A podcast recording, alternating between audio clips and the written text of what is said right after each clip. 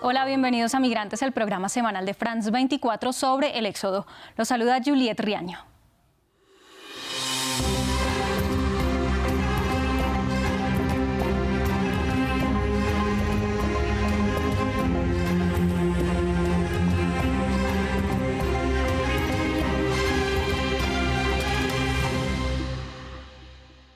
Con la muerte de Hugo Chávez, los últimos 10 años en Venezuela cambiaron su historia. Impulsados por una inflación galopante, la escasez generalizada y la polarización social y política, millones de personas cruzaron las fronteras de su país con el anhelo de encontrar una vida mejor. Las consecuencias, miles de familias separadas, millones de historias sobre una migración sin precedentes en la región y otros tantos testimonios de quienes aspiran volver. Algunos de ellos a continuación. Estas imágenes dan cuenta del éxodo de venezolanos por el paso más peligroso de América para el tránsito de migrantes. Solo durante el 2022, al menos 150.000 venezolanos cruzaron el tapón del Darién en su ruta hacia Estados Unidos. Una tendencia que se agudizó desde hace 10 años y que ha llevado a más de 7 millones de venezolanos a abandonar su país. permiso ahí, por favor. Países de América Latina y el Caribe acogen a la mayoría, Colombia es el principal receptor. Hasta Bogotá llegó Ángel y allí sostiene a su familia gracias a las tradicionales arepas y empanadas venezolanas. Al principio cuando llegamos traímos algo de dinero para pagar por lo menos un mes de arriendo. Y ya de ahí empezamos a trabajar con las empanadas y ahí empezamos a, trabajar. Empezamos llegando con un, compré un termo, un termo para vender tinto, una neverita y, empezamos a trabajar. Y de ahí hemos, hemos descansado de trabajar, tres años trabajando. Cristian hizo lo propio en Lima Trabajar fue la única opción para cambiar su realidad lejos de una Venezuela agobiada por múltiples crisis. Todavía se vive, a pesar de, los cambios económicos que ha habido en Venezuela, todavía se vive una situación bastante difícil, pues, porque eh, lo principal, que es la fuente de empleo, es, lo que es el poder adquisitivo, el sueldo que ganan no es un sueldo adecuado a, a la realidad de Venezuela, pues, ¿me entiendes?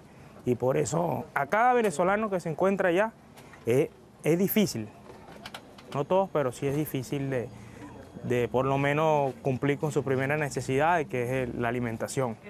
Y aunque lejos, en esta casa en Miami, un cuadro revela el anhelo de Lorena, pero sus palabras dan cuenta de un no retorno.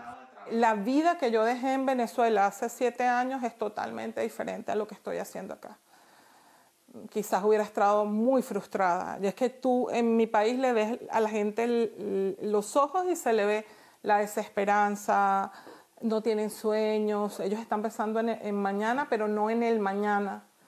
Entonces yo soy una persona que me gusta planificar, me gusta llevar objetivos a futuro. Un futuro que la mamá de Ali no ve para él y por eso lo impulsó a dejar Venezuela. Motivación que, en realidad yo tuve de mi mamá fue que ella siempre me decía, hijo, sal, sal de Venezuela, como sea, sal. Porque tú no sabes qué te pueda pasar el día de mañana, a pesar de que tú no hagas nada malo en la calle, a pesar de que tú estés trabajando, a pesar de que tú hagas todo. No sabes qué pueda pasar mañana. Y ella fue la que me motivó, como te dije, no, no quería salir de Venezuela, no quería. Ella fue la que más me impulsó a salir. Pero otros se quedaron. Muchas familias no pudieron emigrar completas a pesar de tenerlo en sus planes. Algunos abuelos esperan mesadas y otros una llamada de sus seres queridos para saber si llegaron a destino. Pero aunque emigrar fue la decisión de muchos, otros permanecieron en Venezuela y algunos optaron por el retorno. Los que permanecen viven con las múltiples consecuencias de un país en crisis y con sus familias lejos de casa. Diez años después, la imagen de Hugo Chávez sigue presente en las calles de Caracas. Una década en la que cambiaron muchas cosas y millones se fueron. Pero en la que otros decidieron quedarse, como César. Taxi, taxi, taxi, carro libre, taxi. No me hace millonario trabajando de esto, pero tengo para llevar a mi familia sustentablemente la comida, pues, que es lo más importante. Y bueno, poco a poco y avanzando así, hay que tener fe y seguir adelante. El trabajo en Venezuela ya no es el mismo y a José Francisco, zapatero desde hace 46 años, la emigración lo afecta directamente. Se han ido mucho y me han dejado cantidad de zapatos. Me han dejado cantidad de zapatos. Antier yo Bueno, regalé siete sacos de, zapatos usados.